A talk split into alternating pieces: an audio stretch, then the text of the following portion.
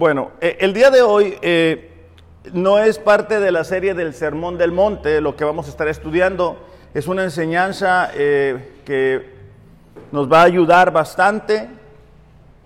Está el Marcos capítulo 4, versículos del 1 al 20. Marcos capítulo 4, versículos del 1 al 20. Y es conocida como la parábola del sembrador. La parábola del sembrador. Vamos a orar mientras algunos encuentran el texto en sus Biblias. Padre, gracias en esta mañana por tu palabra, porque ella nos da esperanza, dirección y nos puede transformar, Señor. Esta mañana en especial te pedimos para que tanto los que estamos aquí como los que nos ven a través de las redes puedan ser esa tierra fértil en la cual tu palabra dé un fruto y un fruto en abundancia. Ayúdanos a poder estar concentrados, enfocados en lo que tú nos quieres hablar a cada uno de nosotros. En el nombre de Jesús. Amén. Dice, otra vez comenzó Jesús a enseñar junto al mar y se reunió alrededor de él mucha gente. Tanto que entrando en una barca se sentó en ella en el mar y toda la gente estaba en tierra junto al mar. Es decir, Jesús tiene que poner distancia entre él y la multitud que está queriendo escucharle y lo hace a través de esta barca para poner distancia. Y le enseñaba las, por parábolas muchas cosas y les decía en su doctrina, oíd, he aquí el sembrador salió a sembrar. Fíjense cuántas veces va a decir oíd. Dice, y al sembrar aconteció que una parte cayó junto al camino y vinieron las aves del cielo y la comieron. Otra parte en pedregales donde no tenía mucha tierra y brotó pronto porque no tenía la profundidad de tierra. Versículo 6. Salido el sol se quemó porque no tenía raíz y se secó. Otra parte cayó entre espinos y los espinos crecieron y la ahogaron y no dio fruto. Pero otra parte cayó en buena tierra, dio fruto, pues brotó y creció y produjo 30, 60 y 100 por uno. Entonces les dijo, el que tiene oídos para ir, oiga como decir, presta atención. Cuando estuvo solo, los que estaban cerca de él, con los doce, le preguntaron sobre la parábola. Y les dijo, a vosotros os es dado conocer el misterio del reino de Dios, mas a los que están fuera, por parábolas, todas las cosas. Para que viendo vean y no perciban y oyendo oigan, pero no entiendan.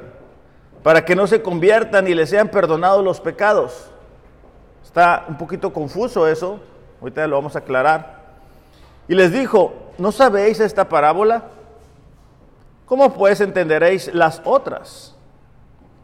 El sembrador es el que siembra la palabra.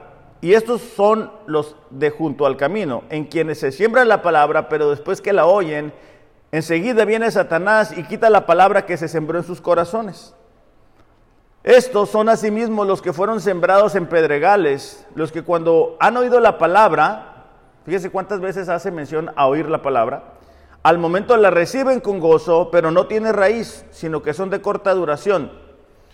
Porque cuando viene la tribulación o la persecución por causa de la palabra, luego tropiezan. Estos son los que fueron sembrados entre espinos, los que oyen la palabra, pero los afanes de este siglo y el engaño de las riquezas y las codicias de otras cosas entran y ahogan la palabra y se hace infructuosa.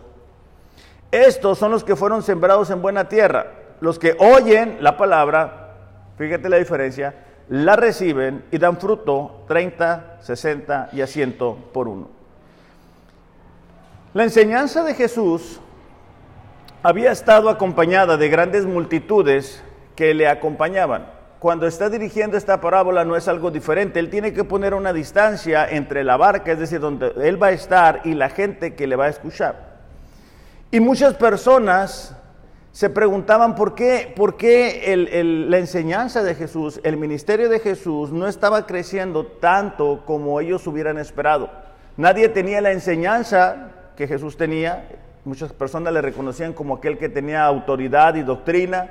Habían visto personas sanar, habían visto eh, Jesús sacaba demonios de algunas otras personas, pero también era constante en el ministerio de Jesús que muchas personas al considerar el costo de seguirle desistían, dejaban de seguirle, porque se habían acostumbrado a seguir a Jesús por la conveniencia.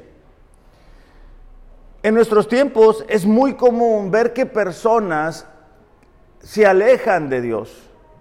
Personas que conocimos dentro de la iglesia después se alejan y entonces comenzamos a decir, ¿qué pasó?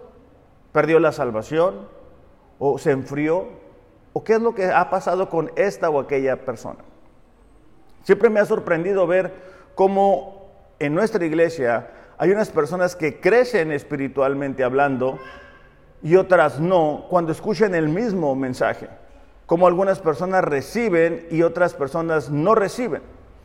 Y la enseñanza de esta mañana nos va a ayudar a entender cada una de estas preguntas que pudiéramos llegar a tener. E, e, esta enseñanza de Jesús se da en el contexto en el cual los fariseos, los, principales religiosos, acusaban a Jesús de hacer sus milagros por el poder de Beelzebú. De hecho, se da también en el hecho, en el momento, en la circunstancia en la cual la propia familia de Jesús lo anda buscando para llevárselo a casa porque pensaban que se había vuelto loco. En medio de ese contexto, Jesús da esta parábola. Y si tenemos nuestras notas del sermón, vamos a estar viendo del versículo 1 al versículo 9 los tipos de tierra, del versículo 10 al versículo 13 el propósito de las parábolas, y del versículo 14 al versículo 20 las respuestas o las posibles respuestas al Evangelio. Dice, otra vez comenzó a enseñar Jesús junto al camino, perdón, junto al mar, y se reunió alrededor de él mucha gente. Tanto que entrando en una barca se sentó en ella en el mar y toda la gente estaba junto al mar. Y les enseñaba por parábolas muchas cosas. Esta palabra parábola es poner al lado de algo es la palabra parabolé y significa poner o colocar algo al lado de otra cosa con la idea de comparar o enseñar. Jesús estaba enseñando a través de parábolas, es decir, de historias que le permitían a la gente entender lo que estaba diciendo hasta cierto punto. En el caso del sembrador, ellos estaban muy acostumbrados a ver personas sembrando. Quizá para nosotros no es tan típico, pero ellos entendían lo que Jesús les estaba diciendo. Es decir, cuando hablaba de un sembrador era algo que muy probablemente ellos eran o conocían a alguien que se dedicaba a la siembra. Dice, el sembrador salió a sembrar y aconteció que una parte cayó junto al camino y vinieron las aves del cielo y la comieron. En aquellos tiempos los terrenos eran muy transitados, no existían las carreteras, obviamente tampoco los aviones. Y entonces Jesús está comenzando a relatar cómo el sembrador avienta la semilla en diferentes tipos de terreno. El primer terreno cae junto al camino. Eh, no sé cuántos de ustedes recuerdan o han visto un espantapájaros. Bueno, esto era porque era muy común, ¿verdad? que los sembradores tiraran la semilla y vinieran los pájaros y se la comieran. Entonces, lo que estaba sucediendo es que este terreno que estaba alrededor del, sembrador caía la semilla, pero no llegaba a entrar a la tierra. Después dice que otra parte cayó en pedregales donde no tenía mucha tierra. Era una especie de, era el terreno normal, vamos a decirlo así, no eran las piedras o las rocas que nosotros podemos ver a simple vista. Entonces el terreno todo parecía igual, pero abajo de ese terreno, a, poca distancia, había esas piedras en las cuales caía la semilla, surgía rápidamente el resultado, pero no estaban con raíces profundas. Otra parte dice que cayó entre espinos y estos espinos estaban chupando los nutrientes de la tierra e impedían que la semilla diera su fruto. ¿Ok? Entonces, aquí Jesús está dando hasta el momento tres tipos de terreno en los cuales la semilla de este sembrador, de esta historia, está cayendo, pero no está dando ningún resultado a largo plazo. Después termina diciendo que hay otro, otro tipo de tierra, otro tipo de terreno, en el cual sí se da un resultado del 30, 60 y 100 por uno. Entonces, con esto entendemos que hay, hay cuatro tipos de terreno. ¿Ok? Ahora, en el versículo 10 eh, nos va a dar el propósito detrás de las parábolas. Es decir, ¿por qué Jesús ha cambiado su enseñanza a este sistema de historias? ¿Cuál es el propósito? Dice, cuando estuvo solo, los que estaban cerca de él, con los doce, le preguntaban sobre la parábola. Ya no está la multitud. La multitud se quedó hasta que él contó las historias, hasta que él expresó acerca de los tipos de terreno. Ahora es un grupo más reducido. Y les dijo, a vosotros os es dado saber el misterio del reino de Dios, más a los que están fuera por parábolas todas las cosas. Para que viendo vean y no perciban, oyendo oigan y no entiendan, para que no se conviertan y les sean perdonados los pecados. Esto parece confuso porque en teoría pareciera que está contradiciendo el propósito de la enseñanza. Termina diciendo y les dijo, no sabes esta parábola, ¿cómo pues entenderéis todas las parábolas? El significado es que Jesús estaba trayendo revelación a sus discípulos, a sus hijos, y estaba trayendo juicio a aquellos que estaban fuera. Aquellas personas que han nacido de nuevo, que tienen el deseo de conocer de Dios, son esas personas que van a entender el significado de la palabra de Dios, en específico las parábolas. Son esas personas que se detienen, que buscan, que oran, que tienen perseverancia. Pero hay otro tipo de personas que no están interesados que quieren leer la Biblia como si fuera una especie de periódico, si es que la llegan a leer, y entonces cuando escuchen la enseñanza, no la entienden. Entonces hay una separación, por eso es que Jesús dice, miren, ahora va a ser a partir de parábolas para que escuchen, pero no entiendan. Por eso es que la gente a veces no le gusta leer la Biblia porque, volvemos a lo mismo, la quieren leer como si estuvieran leyendo otra cosa. Y es un libro espiritual que necesitamos nosotros tener una buena relación con Dios, que el Espíritu Santo nos ilumine, nos dé entendimiento.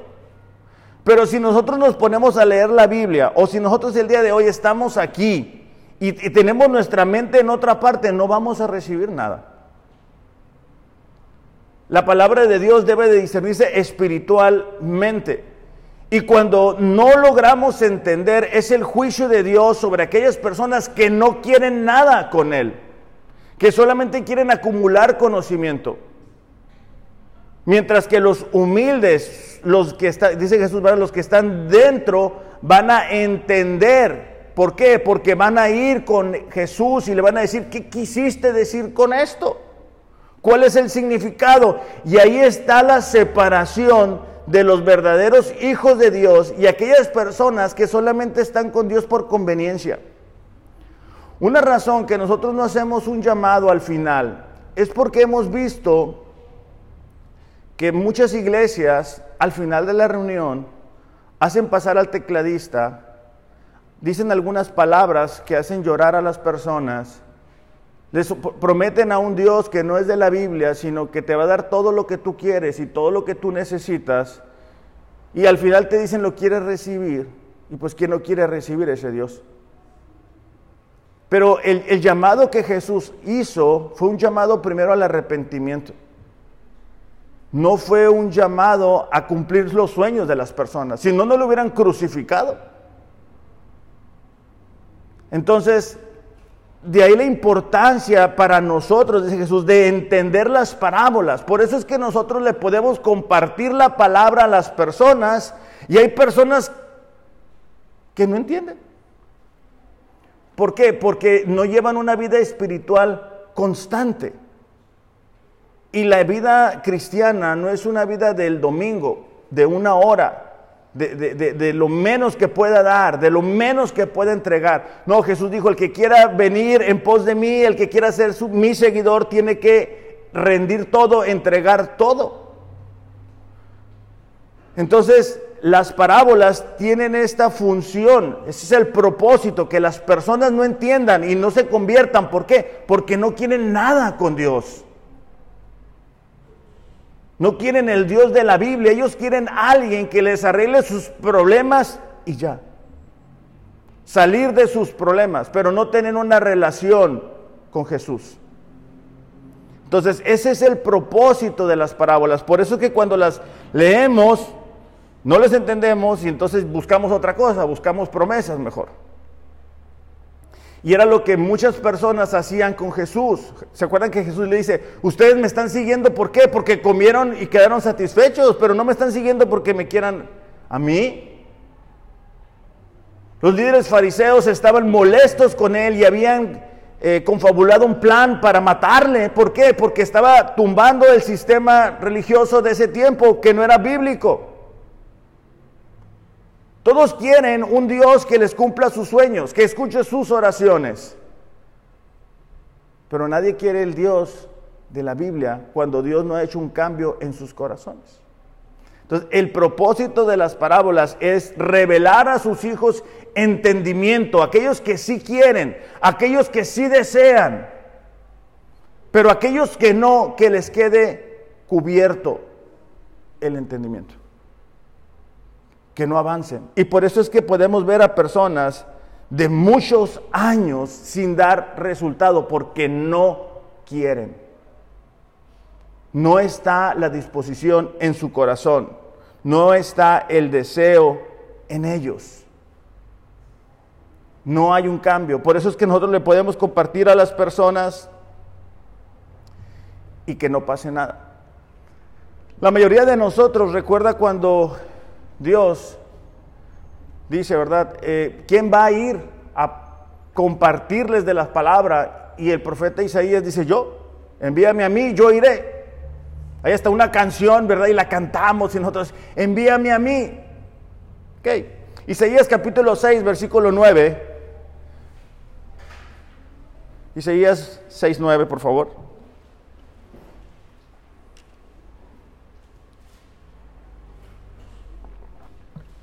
Dice, para que viendo, vean y no perciban, y oyendo, oigan y no entiendan, para que no se conviertan y les sean perdonados sus pecados.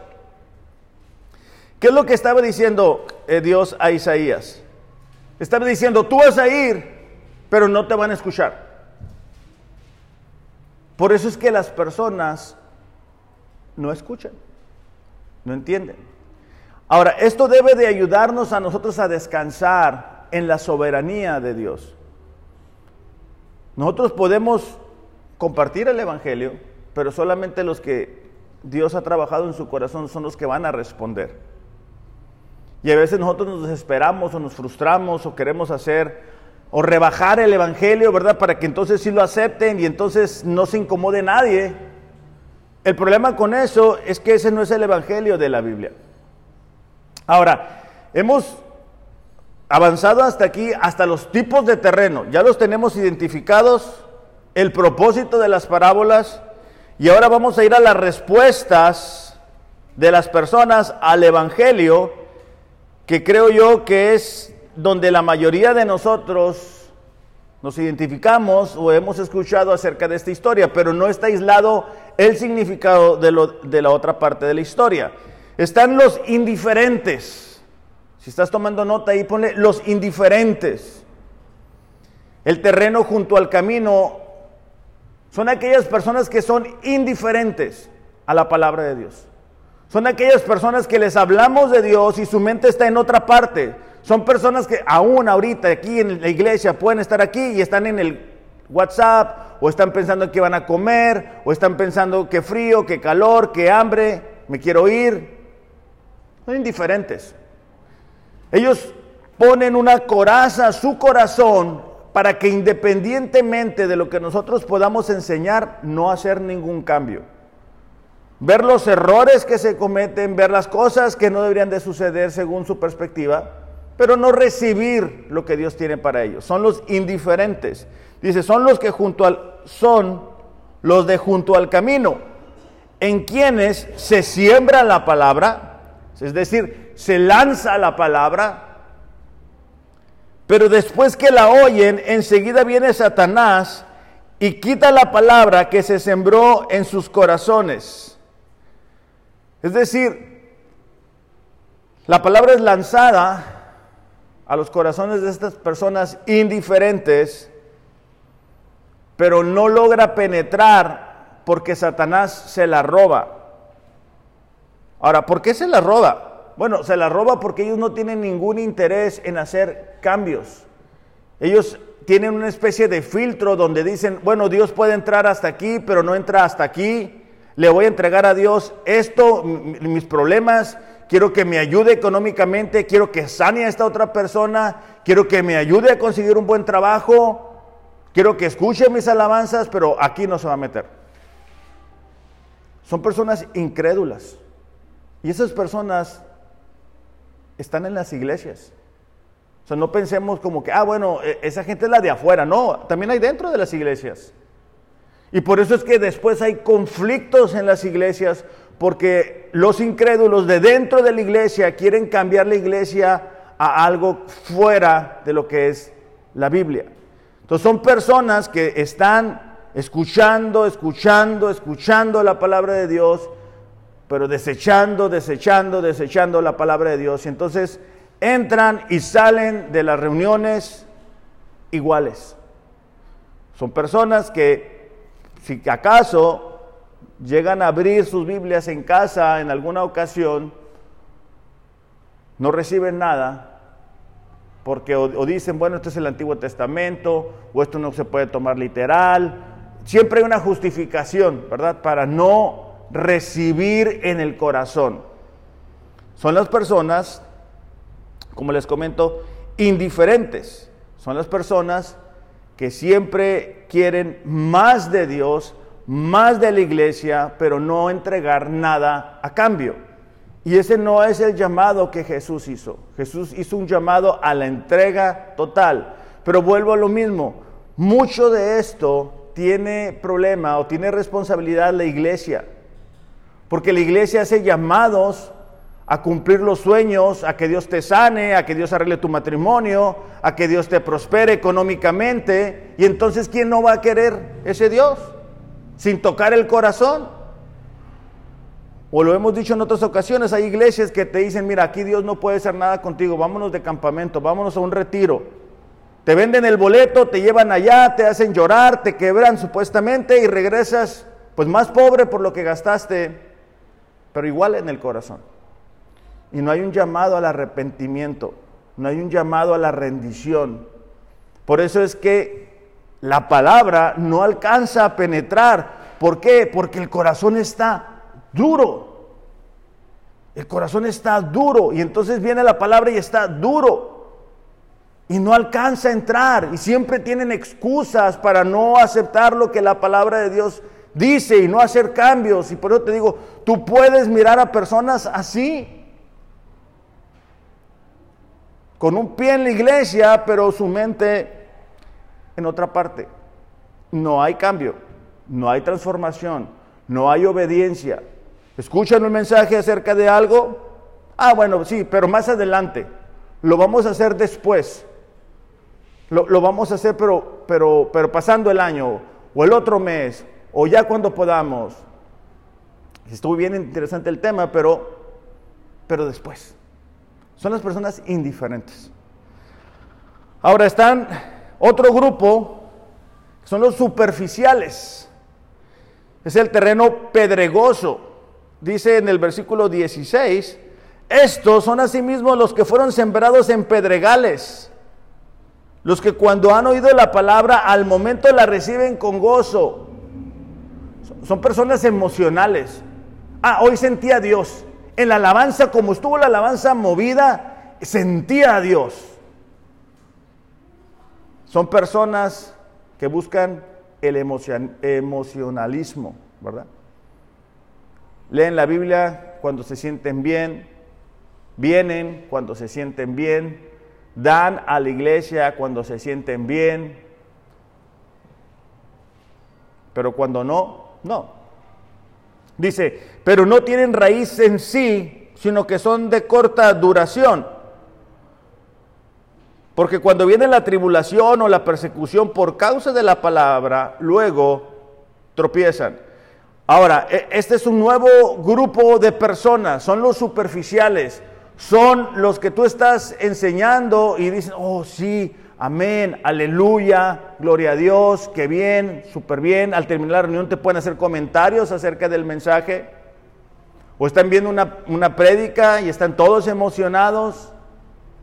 Pero cuando vienen las situaciones difíciles, cuando viene la tribulación, cuando viene muchas veces la persecución, entonces abandonan. Y esto lo vemos muy frecuentemente porque estamos rodeados de personas que no conocen a Dios. Y entonces cuando Dios hace el cambio en nuestros corazones y vamos al trabajo y te das cuenta que todo el mundo en el trabajo sigue pensando igual y van hacia donde mismo y es más fácil hablar, pensar, decir como ellos, entonces ¿qué hacemos? Pues ser como ellos. O cuando ahora que viene eh, Navidad o acaba de pasar Halloween, ¿verdad? Hemos enseñado varias ocasiones, no hay que celebrar Halloween, no hay nada inocente en eso.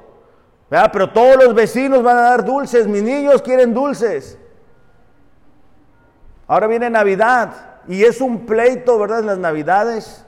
¿Dónde nos lo vamos a pasar? ¿Con tu familia o con mi familia? El 24 en tu casa y el 31 con mi familia.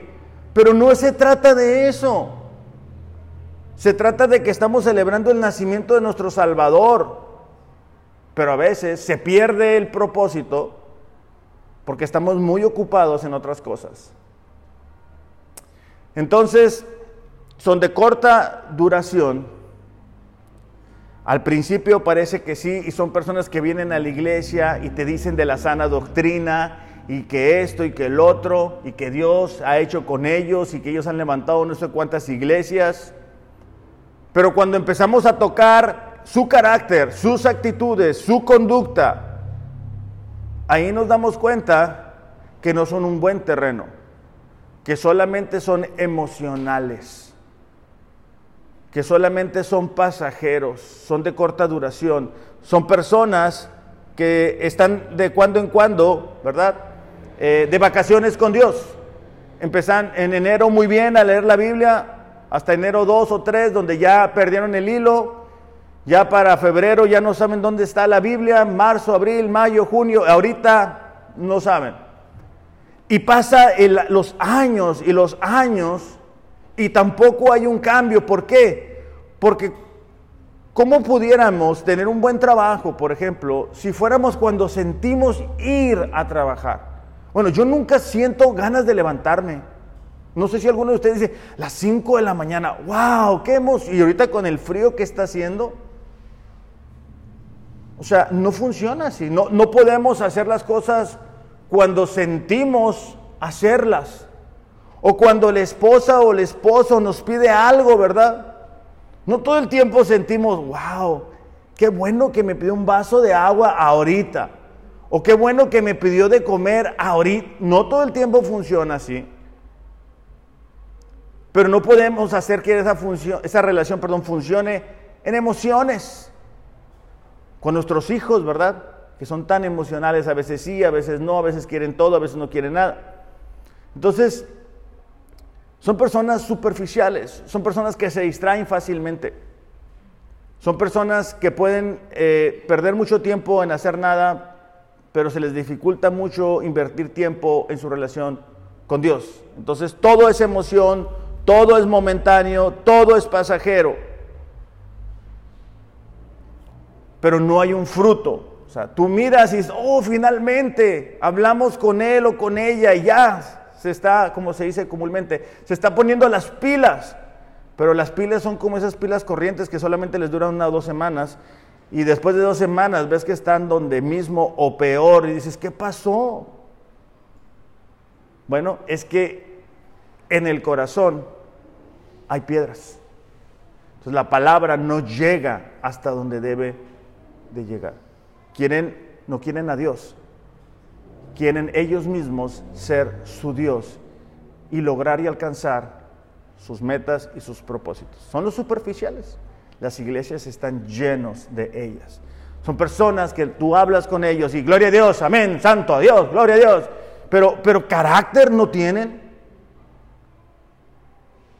No hay un carácter cristiano desarrollado. Han aprendido a hablar de cierta forma, a vestir de cierta forma.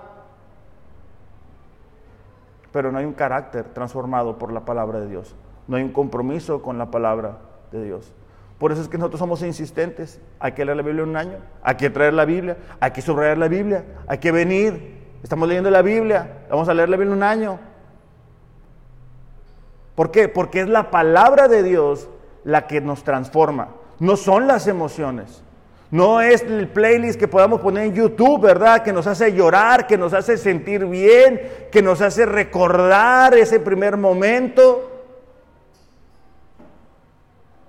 No es eso, es la palabra de Dios. Es cuando nosotros conocemos el carácter de Dios. Ahorita que estamos leyendo, por ejemplo, a Reyes, y dices tú, qué paciencia de Dios. Rey tras rey tras rey, abandonándolo, olvidando sus mandamientos, sus preceptos. Y luego parece que es una competencia, ¿verdad? Donde dice, y, fue peor que el de antes. Y tú, wow, qué impresionante, o sea, todavía peor. Pero ese es el corazón humano. Así somos. Y por eso es que necesitamos tanto a Dios.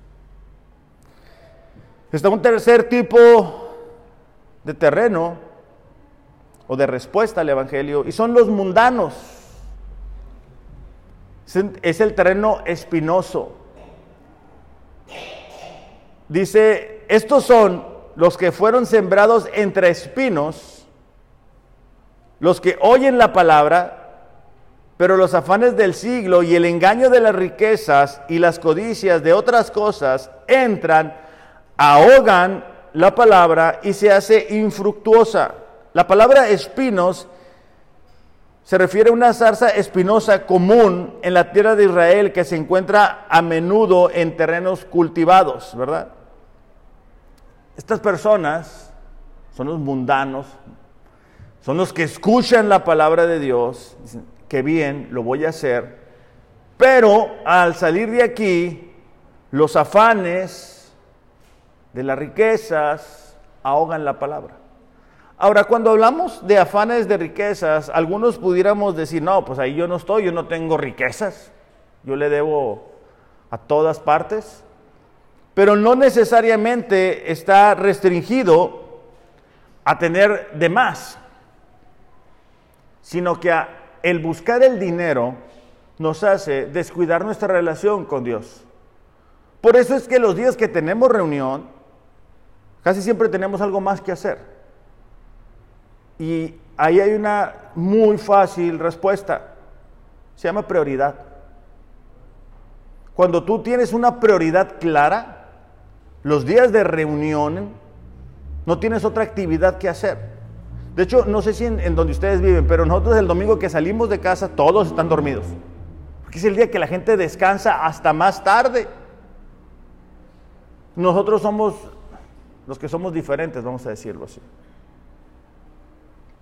Mateo 6, 19, y creo que lo leíamos hace una o dos semanas atrás, dice, y 21 y 24, dice, no os hagáis tesoros en la tierra donde la polilla y el orín corrompen, lo decíamos hace unas semanas atrás donde los ladrones minan y hurtan, sino que haceos tesoros en el cielo, donde ni la polilla ni el orín corrompen, y donde los ladrones no minan ni hurtan, porque donde esté vuestro tesoro, allí estará también vuestro corazón. Entonces, los afanes tienen el poder de qué? De ahogar la palabra de Dios, porque estamos muy preocupados por el dinero, como te decía, ¿verdad? Viene Navidad, y todo el mundo ya se gastó el aguinaldo que todavía no tienen, ¿verdad? Y en último lugar va a estar Dios, porque empezamos a hacer la lista de, forma equivocada y ponemos primero, queremos el regalo de esto, regalo del otro, tenemos que hacer esto, tenemos que hacerlo. Y ya para cuando llegamos con Dios, pues ya queda muy poquito.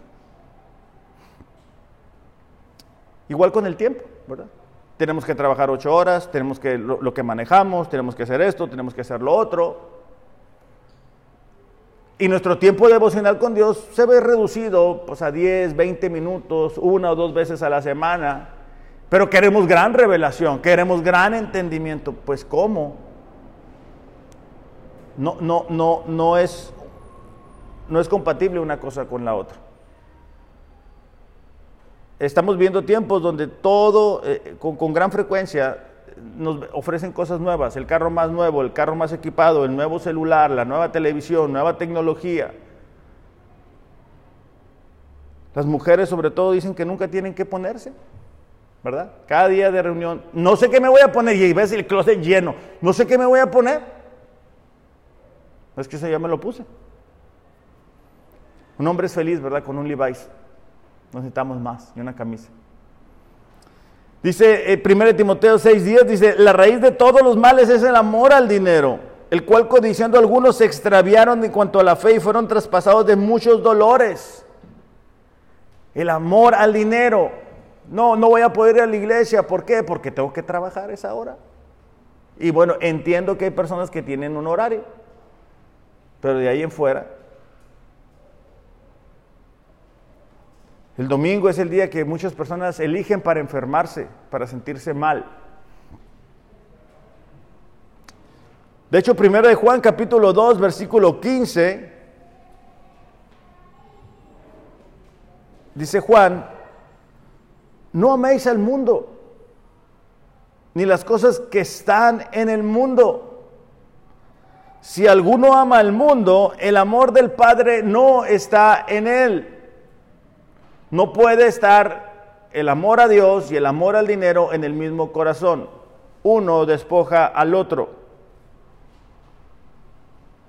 Porque todo lo que hay en el mundo, los deseos de la carne, los deseos de los ojos,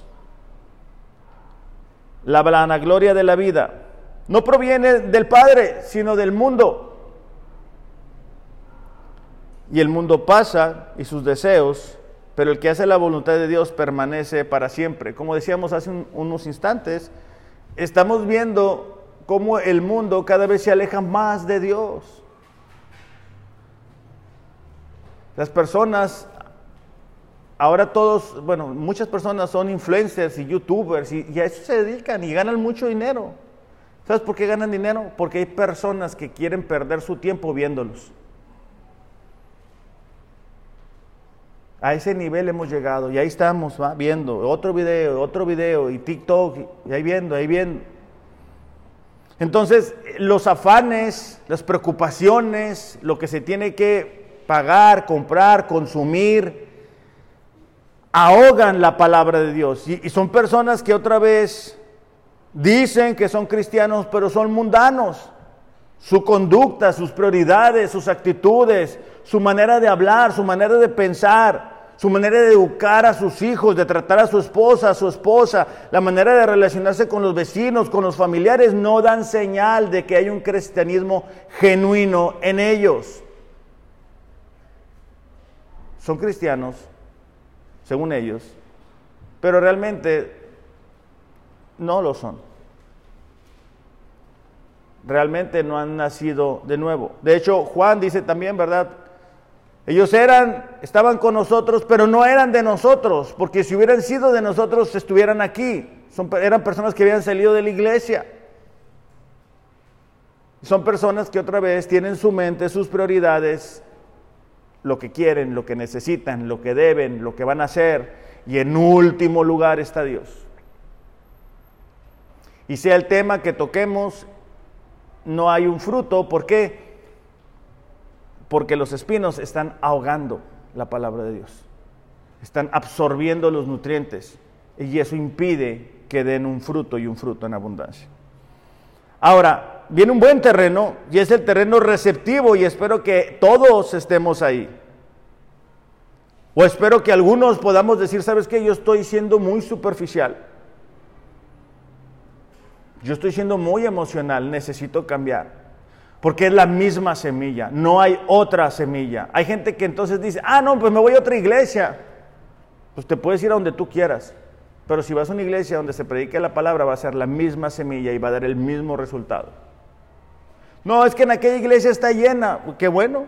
Si se predica la palabra y si hay gente que se haya arrepentido, genial. Pero si no, es simplemente un grupo de incrédulos jugando a la iglesia en un lugar más grande. Eso es todo. Nosotros pudiéramos tener una iglesia llena de personas si nosotros no habláramos de ciertas cosas como el pecado, como la confrontación, como el carácter, como la membresía. Porque muchas personas quieren jugar a ser cristianos cuando realmente pues no lo son. Marcos 4:20 dice, esos son los que fueron sembrados en buena tierra. Espero que todos estemos ahí. Fíjate la diferencia. Dice, oyen la palabra y la reciben. Ellos reciben esta palabra. No solamente la oyen, la recibieron. Es como cuando tú estás escuchando la palabra de Dios y sea el tema cual sea, tú dices, necesito cambiar esto en mi vida. Necesito ajustar mi conducta, mis prioridades, mis actitudes a la palabra de Dios. Ese es un buen terreno. Y ahí es donde nosotros vamos viendo por qué unas personas cambian y otras personas no cambian porque no la reciben. Y dice, dan fruto al 30, al 60 y al 100 por uno. Aquí deberíamos de estar todos. Primera de Tesalonicenses, capítulo 2, versículo 13, por favor.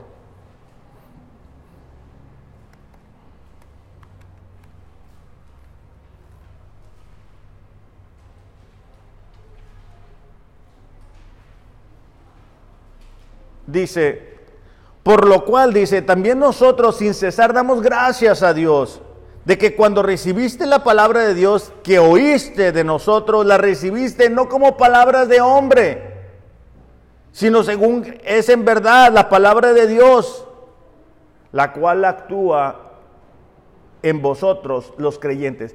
La palabra de Dios actúa, transforma, cambia, trae un nuevo nacimiento al corazón y a la vida de las personas que desean hacer la voluntad de Dios. Dice, da un fruto. ¿Qué fruto? Bueno, es un carácter transformado. Cuando nosotros miramos en Gálatas capítulo 5, versículos 22 y 23, enumera, ¿verdad?, las características del carácter cristiano. Amor, paciencia, humildad, bondad, mansedumbre, fe, es decir, fidelidad. Y nuestra vida nuestro carácter debería de ir en esa dirección. Que cada día, cada año que pasa, seamos más pacientes, seamos más fieles, seamos más mensos, más mansos, seamos más humildes. Y así. Pero pasa el tiempo y muchas veces estamos igual. Y pasa un nuevo año, ya estamos en noviembre, nos queda prácticamente dos meses. Y nosotros nos podemos ver al espejo y decir, wow, me estoy haciendo grande. Es normal. Pero espiritualmente, ¿cómo estamos? O sea, nuestro, por ejemplo, nuestra relación con Dios debería de ser más estrecha. Deberíamos de conocer más el carácter de Dios. Deberíamos de estar más integrados a la vida de la iglesia. Deberíamos de estar más como el carácter de Jesús. Pero muchas veces no es así. Y estamos igual o más alejados. También deberíamos estar llenos de frutos, hablando de, de, de ayudar a las personas que nos rodean, dando acciones, muestras de lo que Dios ha hecho en nosotros, yendo a compartir con nuestras familias, con nuestros compañeros del trabajo, donde quiera que vamos, frutos de justicia, Vamos a leer juntos Santiago capítulo 1.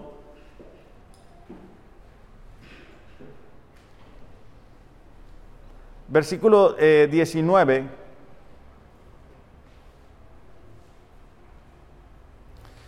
Dice, mis amados hermanos, quiero que entiendan lo siguiente. Todos ustedes deben de ser rápidos para escuchar, lentos para hablar y lentos para enojarse. El enojo humano no produce la rectitud que Dios desea.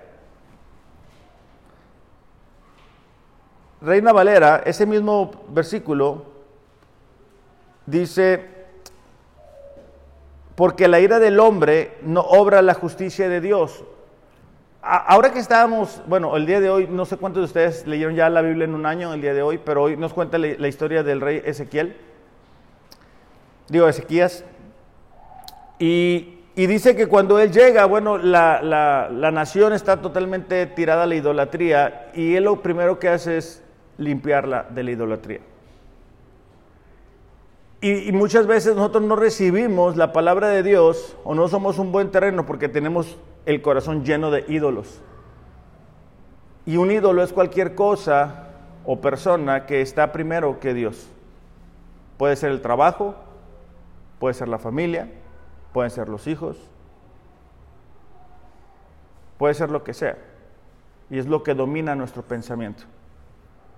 Entonces, aquí dice, ¿verdad? El, enojo, la ira, no va a permitir que la palabra de Dios dé un fruto en nosotros. Si somos enojones, si somos de mecha corta, como luego se dicen, pues pidámosle a Dios paciencia. Dice el versículo 21, así que quiten de su vida todo lo malo, lo sucio, y acepten con humildad la palabra de Dios la que les ha sembrado en el corazón porque tiene el poder para salvar su alma. Otra vez, habla de esa limpieza que necesitamos en nuestro corazón para que la palabra pueda dar un fruto. La palabra no da un fruto en nuestros corazones, no por la persona que está a nuestro lado, sino por el terreno de nuestro corazón. A veces decimos, no, es que mi esposo, no, es que mi esposa, no, es que... No, no, es que eres tú. Y esa vez es un problema que tenemos, ¿verdad? Que estamos escuchando el mensaje, estamos, este mensaje está bueno para esta persona o para aquella persona. No, no te preocupes por esa otra persona. Dice, no solo escuchen la palabra de Dios, tienen que ponerla en práctica. De lo contrario, solamente se engañan a sí mismos. ¿Por qué? Porque tú piensas que al escuchar información ya ya cumplí con Dios. Ya le di una hora de mi tiempo el domingo. ¿Qué más puede pedir Dios? Tu corazón. Lo que venimos aquí es adorar juntos. Y hay que aprovecharlos mientras podamos. Porque como el mundo va, va a llegar el momento que ni siquiera nos vamos a poder reunir. Entonces dicen, no te engañes, ponlo en práctica. No pienses que con escuchar información ya estás del otro lado, ponlo en práctica. Por eso es que todos los días necesitamos escuchar la palabra de Dios. Porque al escuchar la palabra de Dios podemos ponerlo en práctica. Dice, pues si escuchas la palabra, pero no la obedeces, sería como ver tu cara en un espejo. Te ves a ti mismo, luego te alejas y te olvidas cómo eres como cuando nos arreglamos, ¿verdad? El domingo o cualquier otro día, ¿verdad? Y tú te miras y dices, wow, necesito peinarme, necesito maquillarme o lo que sea. Pero tú te miras al espejo y dices, no, está bien, me voy a ir así. Que nos dijeran en el trabajo, ¿verdad? Si llegáramos como nos levantamos. Bueno, espiritualmente muchas veces estamos así. Porque ya nos acostumbramos a vivir con un mal carácter. Ya nos acostumbramos a vivir con un mal, una falta de dominio. Ya nos acostumbramos a vivir con una falta de mansedumbre. Ya nos acostumbramos a vivir con queja. Ya nos acostumbramos. Y entonces ya miramos la palabra y la palabra nos dice, cambia, rinde tu vida, entrégate. Y nosotros decimos, ah, me veo bien. Me veo bien. Y no, espiritualmente no nos vemos bien. Ahorita Ariel comentaba, ¿verdad? Que, nosotros al salir, pues al adorar a Dios, la gente le va a conocer. Pero ¿qué Dios va a conocer?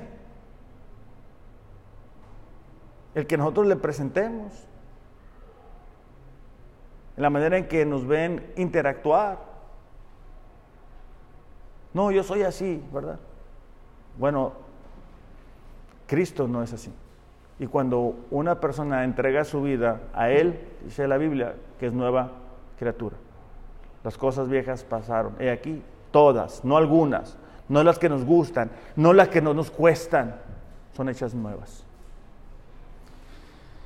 Versículo 25, pero si miras atentamente en la ley perfecta que te hace libre y la pones en práctica y no olvidas lo que escuchaste, fíjate, entonces Dios te bendecirá por tu obediencia.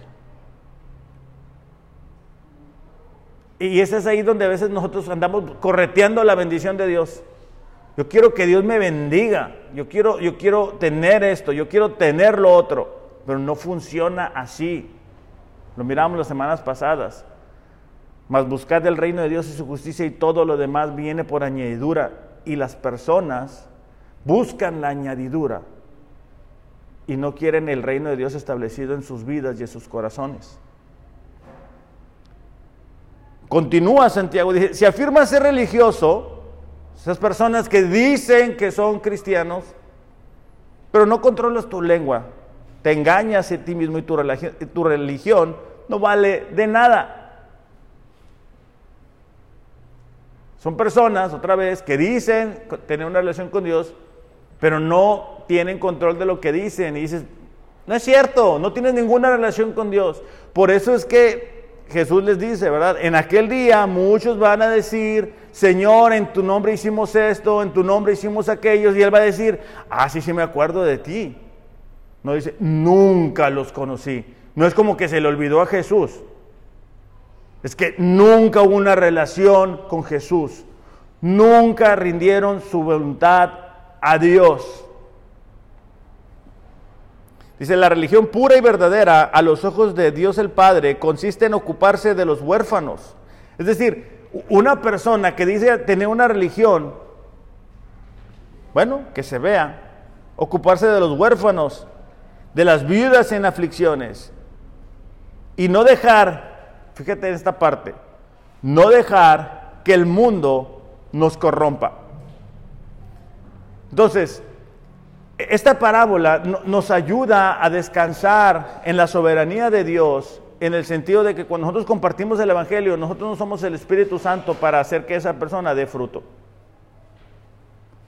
Pero también nos debe ayudar a nosotros a decir qué clase de terreno soy yo.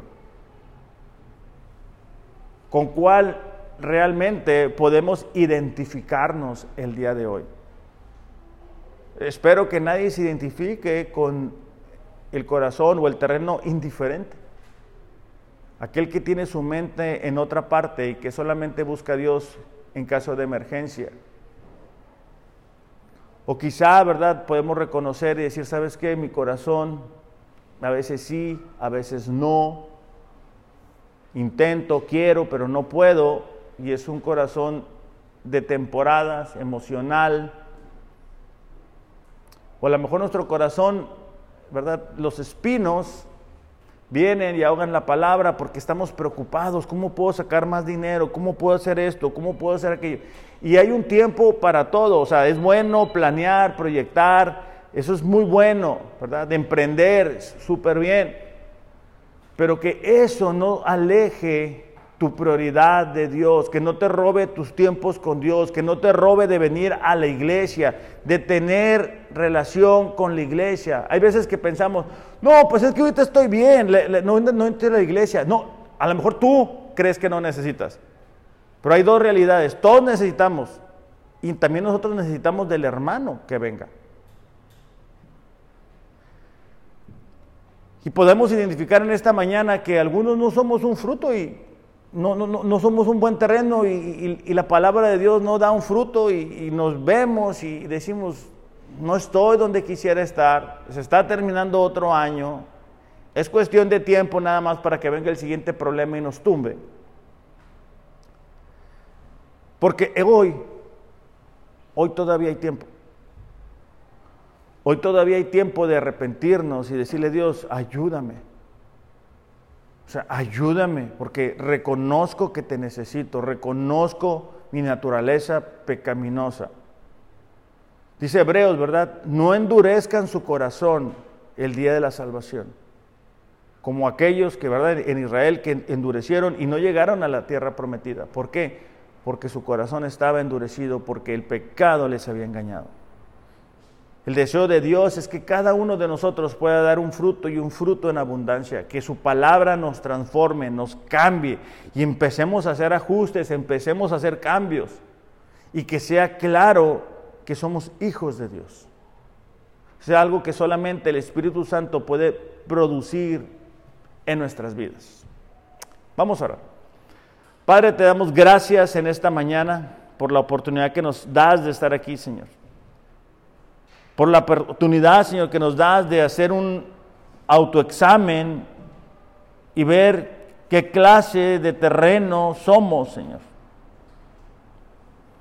Si somos un corazón indiferente, Señor, a ti, que escuchamos tu palabra, pero no hay convicción, no hay una pasión. Si somos un corazón superficial, que a veces sí, a veces no, cuando sentimos, cuando queremos, cuando nos conviene. Si somos un corazón, Señor, que está afanado por esta tierra, por las riquezas, por el trabajo, por lo que queremos lograr, lo que queremos alcanzar, donde tú no eres la prioridad, Dios. Señor, si, si algunos de nosotros estamos en ese terreno, Padre, te pedimos que tu Espíritu Santo pueda traer una convicción de pecado. Y que el día de hoy, Señor, podamos pedirte perdón y arrepentirnos. Porque ninguna persona que tenga ese tipo de corazón estará contigo por toda la eternidad. Que podamos ser, Señor, un corazón que se distingue por tener buena tierra, que dé un fruto, un fruto en abundancia, Señor que seamos receptivos a tu palabra, Dios. Ayúdanos a cada uno de nosotros, Padre, para poder hacer esos cambios que solamente, Señor, tú puedes poner en nuestros corazones, Dios. Que podamos ser sensibles a tu Espíritu Santo, a tu palabra, a la convicción que tú pones en nuestros corazones, Dios. Que podamos ser personas que realmente muestran quién eres tú que puedan ser personas que se levanten como un testimonio del cambio tan importante que has hecho en nuestras vidas, Dios. Te damos gracias por ello, en el nombre de Jesús. Amén.